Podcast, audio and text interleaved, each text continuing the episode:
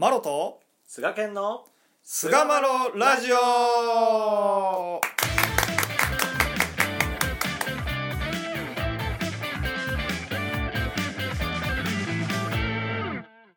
さあそれでは始まりました。記念すべき第400回目の菅マロラジオ。おめでとうございます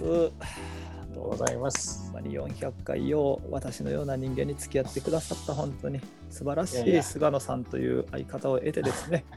本当にありがとうございます。じゃあ早速いきましょう、えーそれではですね第400回目は、えー年祭の元一日というテーマでお話ししていきたいと思います。どうぞよろしくお願いいたします。はい、よろしくお願いします。あれどうした？えど、うした？どうした？いや、元一日に帰りたい。第1回目をおそうですな思い出したい。いやいや本当に思い返せばあんなことやこんなこととやってきましたけれどもうん本当ですね。いろいろありましたね、本当に。いろいろありましたよ、本当に。400回。ね、1日1本聞いてもお釣りが出る回数あです。1年間では聞ききれないところまでやってきちゃいましたね。うん。いや、まあ、そんな、そうですな。長い道のりでしでですね、まあ、そんなこんなでですね、400回目に、まあ、耐えうるではないですけれども、どんな話をしようかと考えてたんですけれどょ。も、うんうんうん。そうでしたね。まあ、こう、あの、親様140年祭がね、まうん。あ、あー務めたいと思うという新柱様が言われて、で、えーそこからですね、まあ、下地作りの年やみたいなこともまあこう言われるようになってきてですね、まあ言うてもやっぱりこう親様の年祭というのはですね、えーまあ、切っても切れない今の天理教とはね、えーものでありまして、まあ、その年祭の元一日っていうところをですねざっくばらんに語り合いながらですね、うん。うん。えー400回目のおお話としたいというところであります。はいでまあ年祭ねこういろんな切り取り方はあると思うんですけれどもうん。うーん、まあ、次ね140年祭でありますけれどもだから16回目の年祭なんですかね。うん。うん。えあれ、まあ数が合わないと思ってる人がいるかもしれない。ー ねまあそのやっぱりこう元一日っていうところを訪ねていくっていうね、ことが非常にこう大切やと思うんですよね。でその親様の年祭っていうのは、うん。まあ、要は明治20年陰暦でいう正月26日に、うん。えー90歳で写し身をお隠しになったあー親様、うん。まあ、そこに込められた神様のお思いを尋ねてですね、10年ごとに務められているう祭典ということであります。うん。でまあこうあの連載という名前はあー、まあ、その言葉からしてですね私たち人間が、あー亡くなったあーそこからまた1年祭とかあー5年祭とか10年祭とかっていうことをおその個人をね追慕して、えーその遺徳を忍ぶという一般の年祭と同じ字を使ってはいますけれども、うんあー教理的にはね、えーもっともっとこう深い意味合いがあるというのが親様の年祭の特徴だということですよね。そうですね。はい。うんで、まあ、親様はまずは存命であるということが私たちのこの信仰の大切な骨子でありますし、うん。えー親様の働きというのはですね日々こう世界の中にこう現れて、うんえーその親様が50年かけてお通りくださったお徳というのはですね私たちはそのおかげでこう信仰しているというとことを言っても過言ではないと思うんですよね。うん。ですからまあこの信仰にえー基づいてですねその元一日をこう忍び、うんさらには親様のそのお心にえー応えて、うんえー将来こうやって通ろうという決意を固めるというところがですね、う連載に込められた大きな意義ではないかなと私は思うんですよ。うん。うん。うんその通りですね。うん、で、まあ、連載の元一日をこう忍ぼうというところからあこの400回を語っていくわけなんですけれども、はいはい。まあ、特にこう象徴的なこの、まあ、親様はそのう特に晩年になるとですね非常に厳しい関係の迫害干渉に遭うということになってきますよね。はい。えー初代新柱様の手記などを見ていると明治15年16年17年あたりはですね、うん。えーまだ10代の後半という裏若き新柱様初代新柱様はですね、うん。うん。えー度重なる関係のその取り調べで毎日ね長椅子にもたれてうつうつと眠るのみというゆっくり横たえて寝れるような状態ではなかったというぐらいこうかなり激しく頻繁に取り調べを受けていたというようなことが記述されていますよね。うんでさらにまあやっぱその辺りからなんとかこう公の公認を得て、えー堂々と進行したいんやというところから教会の設立運動設置運動に、発展していったというような経緯があってですね。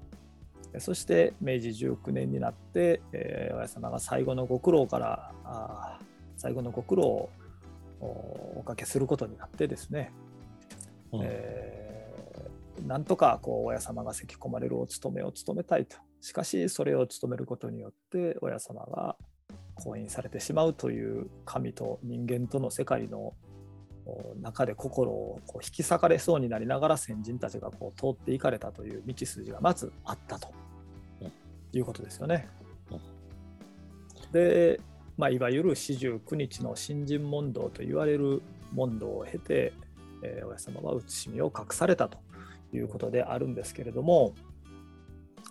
これまあ陽暦ですよね。今僕たちが使っている暦で言いますとお明治20年の1月1日ですよね親様はお風呂場から出てですねふとよろめかれたというところからスタートするんですよね。えー、12月8日、があ陰暦ですよね。陰暦ですね。はい。今の陽暦で言うと1月1日にふとよろめかれたとそしてあれこれどうしたんかいなと思って親様に伺うとおこれは世界の動く印やという、まあ、ここから49日間にわたる新人問答が始まるということなんですね。で次の日はみんな心配してるじゃないですか。うん次の日はあご気分よろしからずと、うんほどなく持ち直されたとうん。で1日空いて1月4日陰暦12月1日には急にお未情が迫ってこられるという大きな節を見せられるわけであります。うんまあ、言うたら親様急に、えー息を捨てられなくなったと。で御未情も冷たくなってきたという、まあ、いわゆるもうあれ出直されたんかというような厳しい状態になられてですね非常に周りの人たちは焦るわけでありますよね。うんでさらに翌日1月5日あ陰暦12月12日にはいくらか持ち直されるわけでありますけれども何も召し上がられないという本当にこう周りの人たちは心配で心配でならなかったと思うんですけれどもそこからですね咳き込まれてたお勤めしなあかんのちゃうかというところで連日お詫びのお勤めをされるわけであります。まあ、鳴り物も不揃いでありますし、門戸を閉ざしてね、ひっそりと、まあ、これバレたらまた連れて行かれるっていうね、危険性がありますんで、えーやっておられたわけですよね。1日たち、2日たち、3日たち、えー1月8日にはあ夜居合わせた人たちでこう相談した朝の5時頃まで相談しておられたと。どうしたもんかなと。本当に緊張緊張の連続やったと思うんですね。1月9日になると、お親様ご気分が少しよろしくですね、ご飯を少々お召し上がられて、うん。えー親しくお話があったということなんですよね。うん。うん。さあさあ年取って弱ったか病で難しいと思うか病でもない弱ったでもないでだんだん解き尽くしてあるでよう思案せよというふうにですね、うん。えー弱ったわけじゃないんだよとお前たちが心配するようにそういうもんじゃないんだということを言われた。でご飯を少々召し上がられて翌日になったからですねあちょっとみんな要年取ったわけでもないしみたいなこと言っておられたなと思ってたらまた翌日1月10日になると、またまたご気分が優れないということですよね。で居合わせた人たちは直ちに相談して、えー、いるけれども、えー、その道の芯として立っておられた初代新柱様からの返答はないというね初代新柱様を抜きにしてこうみんなで相談しておられた様子が残されてますよね。うんで翌日になったら1月11日はご気分がまたおや様ちょっとよろしかったと。うん床の上で髪をくし削られるというような状態におなり遊ばされてですね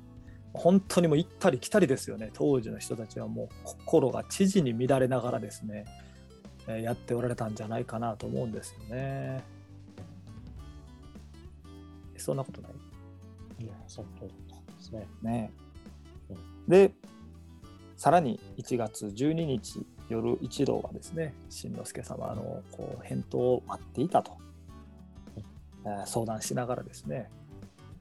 でえ1月13日いよいよ新之助様がですねえ実の兄である梶本松次郎さんと鳩っ子になるのかな。前川菊太郎さんと、えー、3人で真夜中に親様の枕辺に進んで、えー、この四十九日の新人問答の本当にこう何て言うんですかね。あの最高到達点じゃないですけれども 非常に緊張感のある 枕辺でのやり取りをなされるということにつながっていくんですよね。うん、結構よ夜中に行ってはるもんねこれね。まあそうですね基本神様とのやり取りっていうのは夜にされていたんじゃないですかね。うん、うん、ね本当に。あのまあそこからねこれも今日すでに詳しくお指図が載ってあるんですけれども、うん、あ神様と新之助様を中心とした新人問答がずっとこう繰り返されていってですね、うん、えー、だんだんとこう神さんの思いに新之助さんの心が寄っていく様子が記されているわけであります。うん、ね、であのまあ最終的にはですねえー、なんと言いますかこうあの、まあ、これをね言い出したらもうすげえ長々となるんであれなんですけども。そうなんです。ねもうこれはまあ本当あの教祖伝を読んでいただいたりですね「うん。えー、誠という思案」という本も非常にあの、うん、詳しく解き明かされて書かれてありますのであれを本当に読まれたらすごいいいなと思うんですけれどもあの最終的に、ね、新之助さんがこうだんだんとこう分かってきたと。でこの屋敷に道具雛形の魂生まれてあるとの仰せ。この屋敷を指してこの世界始まりの字はゆえ天下り。ない人間ない世界こしらえ下されたとの仰せ。上も我々も同様の魂との仰せ。右三箇条のお尋ねあれば我々何と答えてよろしゅうござりましょうや。これに差し支えます。人間は法律に逆らうことは叶いませんというね非常に苦しい胸の内を親神様に対して吐露しておられるとそこでこの世界の成り立ちをですねさあさあ月日がありてこの世界あり世界ありてそれぞれありそれぞれありて身の内あり身の内ありて律あり律ありても心定めが第一やでというふうにこんこんとですねその順序の道を解き明かされたということなんですよね。本当にこう親と子の対話ですよねこれは。うん、本当にあの、まあ、そういったところがあってですね、えー、その辺りから親様ずっと証拠を保たれるようになるんですよね。うんうん、でみんなああよかったなと思って、えー、思っててですね1月18日の夜からはあ毎夜毎夜水行して神楽手踊りをしておられるんですね。うんくっそ寒い時期ですよ。1月18日ですよ、陽暦で言うたら。めちゃくちゃ寒い時期ですよ。それで、うん、えー、水行して神楽手踊りをこう毎日務められると。で、1月24日、まあ、旧暦の陰暦の1月1日ですよね。親様はそのお心を受け取ってなのか、ご気分が大変こうよろしかった。で年賀に集まった人々にお言葉をくださっておられます。これはあれですよねそのやっぱこの当時の人たちは陰暦で生きてたっていうことですよね。まあえっ、ー、と制度としてはもう陽暦ねまあ、明治5年の末には変わってますけども、はい、まあ、感覚としてはやっぱり風習としてはまだ陰暦で生きてはったんかなという感じがするんですよね。ですし基本的に天理教って陰暦で回ってたので、うんうんうん、はい。なるほどね。はい、でこの時、うん、そうですかね。はい、でこの時いただいたお言葉が「さあさあ十分練った練ったこの屋敷始まってから十分練った十分受け取ってあるで」というね、うん、えー、受け受け取ってるではあお前たちの心は十分受け取っとるんやでというお言葉をいただかれて、うん、まあ嬉しかったでしょうね当時の人たちは。そこからあのしばらくずっと夜の神楽手踊りはやっておられたそうですけれども、まあ、親様にのお未情に何か見せられるということは特になくですね、えー、1週間過ぎ、2週間過ぎと、1週間、2週間過ぎようとしてる時にですね、えー、2月に入った2月13日、陰暦1月21日、えー、ご気分、えー、およろしいようにこう見受けられたと。で下駄を履いて庭に降り元気に歩かれるというね、まあ、本当に、まあ、先人がどういう気持ちになられたか分かんないですけどやっぱり毎晩毎晩神楽手踊りを、まあ、ひっそりとですけれども務めてたというところが神様の心にかなったんじゃないかというところはおそらくみんな思わはったんじゃないかなと思うんですよね。うん、安心したと思うんですね。あ安心したやろな。あのー、まあ安心してあ大丈夫やなって言ってそれぞれ地方にえー、うん、帰っておられる方もおられるよね。はい、例えば、うん、そやね、まあ、あの本当に、あよかったよかったというようなところは多分あって、あのひっそりとやけれども神楽手踊りをやってることは間違いじゃなかったんだということも、多分確信に変わっていかれたんじゃないかなとこの頃にね。そうですね、うん、で、えー、2月14151617と過ごしてですね。17日の夜いよいよ明日はあ26日でお勤めの日やというその前日にお未情がよろしからずですね、えー、また迫ってこられたと。でイブリーゾーさんを通してお指図を伺うということになったらですね、えー、これもまあ有名なお指図でありますけれどもさあさあきり6時に踏み鳴らすで、さあさあ扉を開いて開いて一列6時、さあ6時に踏み出す。さあさあ扉を開いて血を鳴らそうか、扉を閉まりて血を鳴らそうか、鳴らそうか。と言って、開くん、扉開くんか閉めるんかみたいなことをね、聞かれて、うん、えー、まあ多分開いた方がええやろうというような感覚にならはったんでしょうね。うん、分かんないですもんね、これ。まあ、開く方が陽気でよろしいやろうと。いうことよね。うん。っていうふうに聞かせてもらいますけど。で、それを言うて、あのー、開開いて、扉開いて6時に鳴らし下されたいと言うたら、さっとこう、扇が開いたと。で、なる立て合い、どういう立て合い、いずれいずれいずれ引き寄せ、どういうことも引き寄せ、何でもかでも引き寄せる中、一列に扉を開く、開く、開く、開く。ころりと変わるでというなんか知らんけど受け取ってもらったという感覚ですよね。なんか俺らの言うことを受け取ってくれてはるぞということは多分思わはったんちゃうかなと思うんですよね。ころりと変わるっていうのはどういうことやろうなっていう若干不安めいたものもあったんじゃないかなっていうなるほどね。いや若干良くなってるがゆえにね。ああまあそうかそうか。うん、で世界の事情を運びたいんですけどって付け足しのように聞いておられるやんか。うん、ならならんならんならんというお指図がまた下るということですよね。うん、そしていよいよ2月18日。陰暦正月26日に親様朝からはねお水をよろしかったみたいなんですけれどもこの世界の事情っていうのはあれですよね。教会設置じゃないのああのお医者さんに見せるっていうあそうなんやそういうことやったと思いますね。なるほどなるほど。はい、うん、確か。はい。あまあはいごめんなさい。なるほどね。はい。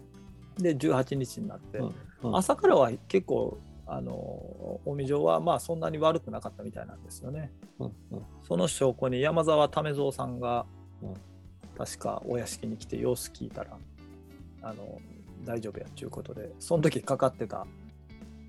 雨天飛ばしの不審やったか。な、はいはい、のやつでなんか鉄の材料を桜井の富松さんのところに買いに買い付けに行かはるっていうことをやってはるんですよね。で帰り道に上村吉三郎さんに道で出ようて真っ青な顔してはったからどないしたんやと思って聞いたら「神様お隠れになった」ってって悲壮な顔で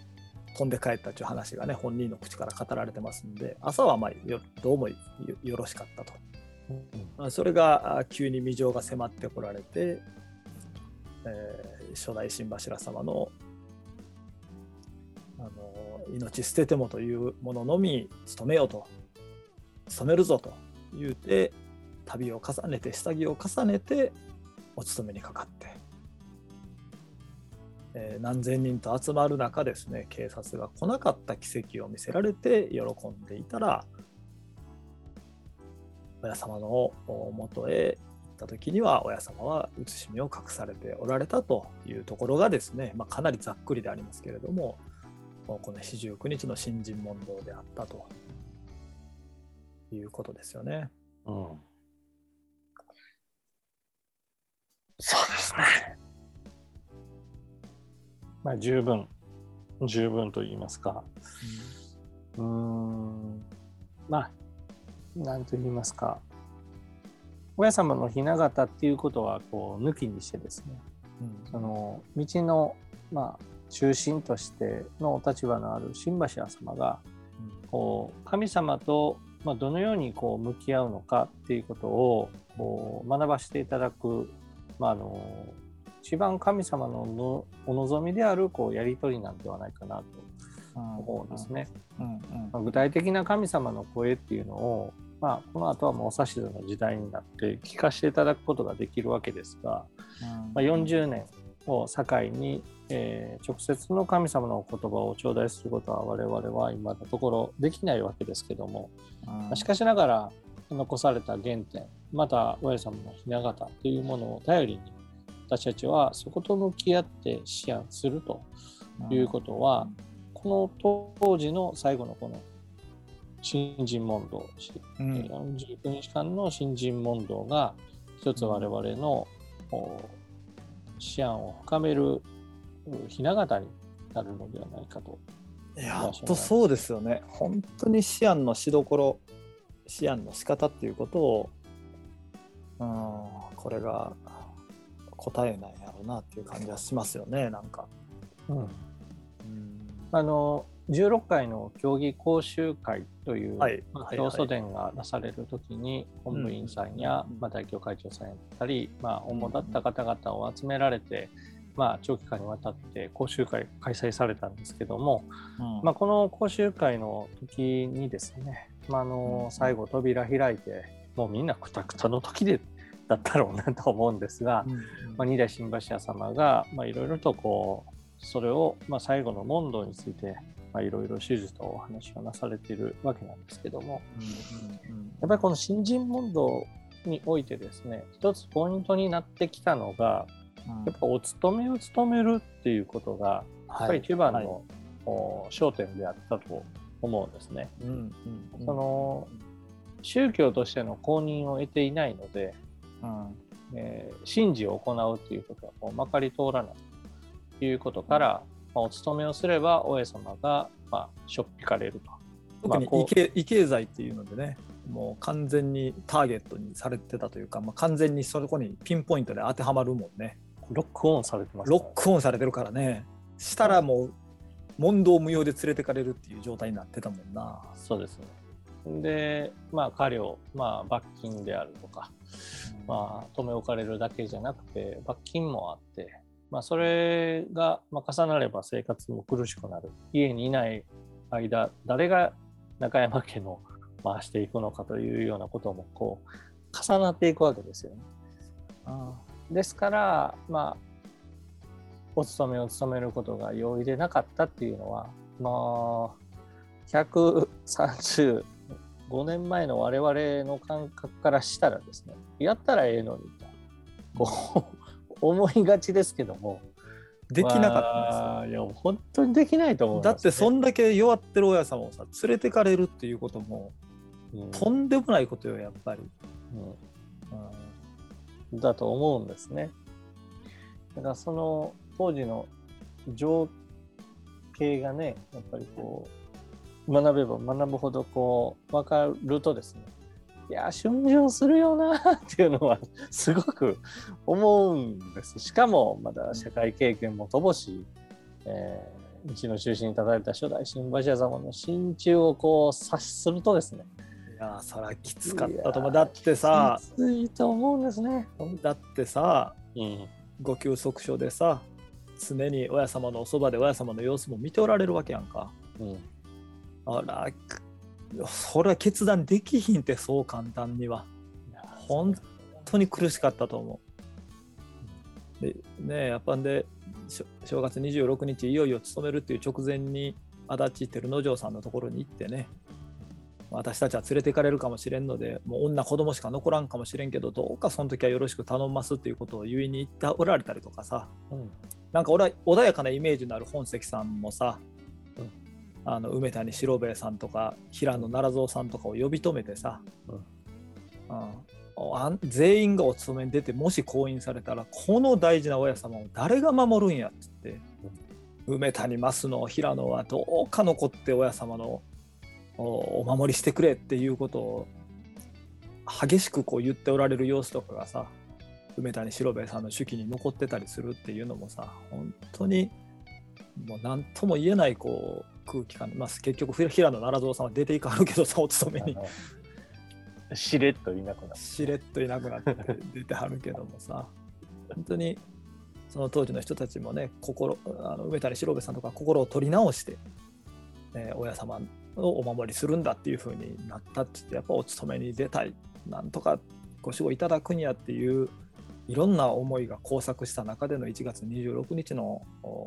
出来事やったんやろうなと思うんですよね。いやいやそれでね あのシアンのねあのポイントとしてこうまあ考えられることをまあこう紐解いていくとやっぱりこの神一条の思案神様を中心に思案するっていうこととやっぱりこの世間的な社会の現実というものの板挟みっていうところがあったんであろうなと。でそこを調整する中心の役割が初代新橋屋様であったわけで、うん、そこをまあさあさあ月日がありてこの世界ありというあの指図、まあ、お言葉によって正されるわけなんですけど、うん、まあ、つまりこれはあ現実の問題をどうクリアしていくかあ解決に向かって善処していくかということももちろん大事なわけですが、まあ、信仰するお互いはやはりまず神様の思いというものがどこにあってそこにどう私たちは近づいていったらいいのかということをまず考えた上で法律というように考えさせてもらうというこの姿勢が思案の一つの歯止めになってくるんではないかなということですね。だ二項対立で考えるんじゃなくてね神一条から世界を眺めるってことよね。そうです。ね、この、まあ、法律を全く無視しろっていうことは一切言っておられないわけないよね。うん、はい。それは大事なものとしてあるわけです。しかしながら、その順序というところでは、まずは神様のこの教えにの月日がありてっていうことやからね、はい、そこから見つめなさいそれがまあ我々の、まあ、一つ視野のしどころのポイントになるのかと思います。そうですね、うん、でもう一つはこの応募の道という位置づけで教会設置ということを再参考願い出られるわけなんですね。で、えー、その理由というのはこれはもともとはその大家様の身を案じる上が上にあのお願いしてたわけです。まあ、お勤めをしたら親様が、まあ、関係ご苦労されると、まあ、連れて行かれるっていうことになってしまう。そしてまた弱られて帰ってくる。ということのこれ繰り返しだったわけです。あそうならないように公認を取るっていうのが、まあ、主たる目的だったわけですが、まあ、それがですねだんだんまあ参拝者の便宜、えー、を図るためであったりとか、まあ、つまるところ我が身我が家の安全を考えるというこう自分中心の心にだんだんすり替わっていないだろうかということをこう要は、まあ、手段が目的化しちゃったってことよね。そうですね。ざっくり言うとさ、はい、ざざっくり言うとうん、相手のためを思ってやろうと言ってるけども結局それって自分の身のことを考えて言ってることになってはいないかということをこう察して、えー、おられるっていうシーンがあるんですよね。はい、これはやっぱり私たちも陥りがちなことなのでよくしてなかなと、本当に、はい、注意させてもらわなあかんなというところですよね。あともう一つはあの、まあ、一番最初に言った思案の順番ともこれ関係してくるところではあるんですけども、うんうんうん、あの重く受け止めるのか軽く受け止めるのかっていう問題があると思うんですね。つまり神様の言葉と世間の法律とどっちを重く受け止めるのかっていうところ、まあ、これがですねまあ、神様の方は、まあ、案外こうお許しが容易であるっていうことで世間のお許しが下りないっていうのがまあ、あのこの教会設置の問題は特に多かったわけです。うん、えー、公認を取れた後もですね、えー、国々ところどころに教会がこう勃興していくわけですけども、うん、本部のお許しが出て教会設置っていうことには進んでも、うん、その地方庁、まあ、当時の、まあ、県知事の部分でですね、公認が下りないというところで、あこれは困ったということが、まあ、重なっていく。なるほどなるほど、うんうんうん、そうするとですねあの本部の方は容易に通っている。で地方庁は降りない。で地方庁の方にどうにかっていうことでどんどんどんどんその形の上で思いの上でも地方庁国の法律に許可を取るっていうことに重きがこう傾いていくっていう面があった、うんこれはもう形の問題から生まれてきた問題ではあるんですけども、うん、どこまでも神様の思いを重く受け止める。これもやっぱりこの新陳問答の上において大事なポイントになってくるんじゃないかなと思うんですね。これは多分今の私たちにおいても同じで、うん。えー、世間の常識というところを無視はできないです。無視はできないんですけども、神様のお言葉、思いというものを重く受け止めて取らせてもらうということ、これもまた視野の一つのしどころではないかなと思いますね。そうですよね。本当にそうですよね。それをまあ本当端的にこう49日間という期間でねまとめて一気にこう仕込んでいかれたっていうのが まあそその以前からねその仕込みはあったけれども、特にこうグッとやられたような印象がありますよね。そうですね、はい。うん、でまあね最後途方に暮れるみんながね明日や本籍さんに聞きにいぶりその時まだ本籍ちゃいますね。いぶり伊蔵さんに聞きに行こう言うて聞きに行ったら、うん、あさあさあロックの字にする皆々そろうたかそろうたかよう聞き分けというね有名なお指図ですよね、うん、これまでに言うたことを実の箱へ入れておいたが神が扉開いて出たから子供可愛いゆえ親の命を25年先の命を縮めて今から助けするのやでと、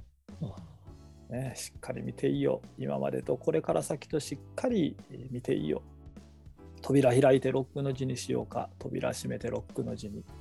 扉開いてロックの字にしてくれと言うたやないか。思うようにしてやった。さあこれまで子供にやりたいものもあった。なれどもようやらなんだ。またまたこれから先だんだんに利が渡そうよう聞いておけと言うてですねお勤めの咳込みとともに今から写しみを隠してまでも25年先の命を縮めてまでも世界を飛び回って助けをするんやとそして渡せなかったお授けのりを広く渡してですねえー世界助けに飛び回るんだという助けの宣言をされていくというところでありますよね。みんなが、なんでこんなことになってんやと思ってたのがですね、まあ、そういったあ思いを本石様のお口を通してですね、えー皆の人たちに伝えておられるというところでありますよね。うんそうやと思います。えーいや、え、じゃあ俺ら扉閉めてって言ったらこうならへんかったんかいなって思った人も若干いたかもしれないですけど。よ、そら。マジでと思ったはずだよ。俺とか多分マジでと思ってたと思うんで、そこにおったら。え、マジであん時のみたいなね。しまったーって思ってる人はあ思ってたかもしれへんいたかもしれないですけどね。うん、まあそうですねこのお指図なんかは、まあ、非常に感慨深いお指図やなと申してもらいますし、まあ、ここにやっぱりこう人間と神様とのこのやり取りによって世界はこう作られていくんだなっていうのがああ。溢れてるなっていうふうにうん。僕は思いますね。うん。で、まあ、実際親様にお会いするっていうことが、まあ、当時容易ではなかったっていう現実があったわけですね。で、まあ、人助けの上に、まあ、あのお助けに使うお授けというものをやりたいと思っていてもなかなか渡すことができなかったと、うん。まあ、それをこれから先あの渡していくよというそういうこともここでおっしゃってくださっているっていうのは、まあ、非常にありがたいお言葉だなと思うわけですけどもそれよりも扉を閉めてって開いてって言ったがためにっていうのがもう多分全面にこう来てただろうなっていうのは、まあね。思いますね。ままあ、とにかく、まあ、ここからまあお勤めということを、をまあ、通してですね人助けにえーこうじゃないかという機運がこう高まっていくということだと思います。はい。まあね、この私たちこう連載連載と言ってねやってきてますけれども、あのね3年1000日っていうのも親様5年祭の時ですよね、そうですね。えー5年祭の時にそういったお指図がこう下ってですね、うん。えー雛形の道を通なる通られば雛形いらん。雛形直せばどうもなろうまいと。お有名なお指図ですよね。はい本当に有名なこう指図でわずか50年50年の間の道をまあ50年30年も通れといえば行こうまいと。うん。20年も10年も通れというのはない。まあ10年の中の3つや3日の間の道を通ればよいのや。わずか1000日の道を通れというのや。1000日の道が難しいのや。雛形の道より道がないで。何ほど正だとて急いだとて正だとて正だとていかせんで雛形の道より道ないでというお指図をがあってですね。3年間親様の雛形を精一杯通らせてもうたらですね、えー足らないところはあとは親が足してでも銃として受け取ってやるというぐらいの親心をかけていただいているのがですねこの3年生日と言われているもんじゃないかなと思うんですよね。うん。でまあねあの年祭だけが天理教の信仰ではありませんし当然、日々の心をこうね澄ましながらうん。人助けをしながら歩むというのが当然天理教の道でありますけれども、うん。よりその3年間を仕切ってこうおお勤めとお助けをこう精一杯させていただくというところがですね、うん。えーまあ、追い風みたいなもんかなと思うんですけど、うん。そういったあのものをいただいて、うん。より前へこう世界助けを進めていくというところが親様年祭の意義ではなかろうかと思うんですね。そうですね。うん。はい。まあ、いよいよねもうちょっとしたら140年祭の活動が始まりますけれどもでそこに向けて何かするというよりかはまずはですねそこに向けて日々をいかに通るかいかに借り物の世界でえー生きていれるかというところの前提があって連載のお活動3年1000日の意義が光ってくるのかなというふうに思いますんでね。あの何していいかわからん発表があるまでわからんじゃなくて、まずは借り物の世界で日々心を澄ましてですね、えー神様とお信心問答ができるような心をですね日々に作らせていただくというところがですねまずもって今私たちができる信仰の信仰者としてのあり方じゃないかなというふうに思いますね。はい。はい。まあ、400回目で、えーうだうだとこう長いこと喋ってきましたけれども、はいはい。えー年祭のね元一日を、まあまあ、もっともっと喋ろうとまたなんぼでも喋れるんですけれども。26日というは始めたりと収まりたりはりりとりは一つであるというね。うん。世界一列を助けるためにはまこうたられて。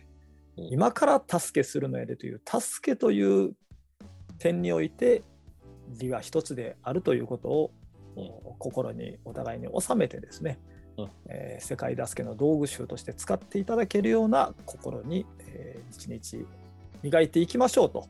いうところで、うんうんえー記念すべき第400回年祭の元一日を終わりにいたしたいと思います。はい。どうもありがとうございました。ありがとうございました。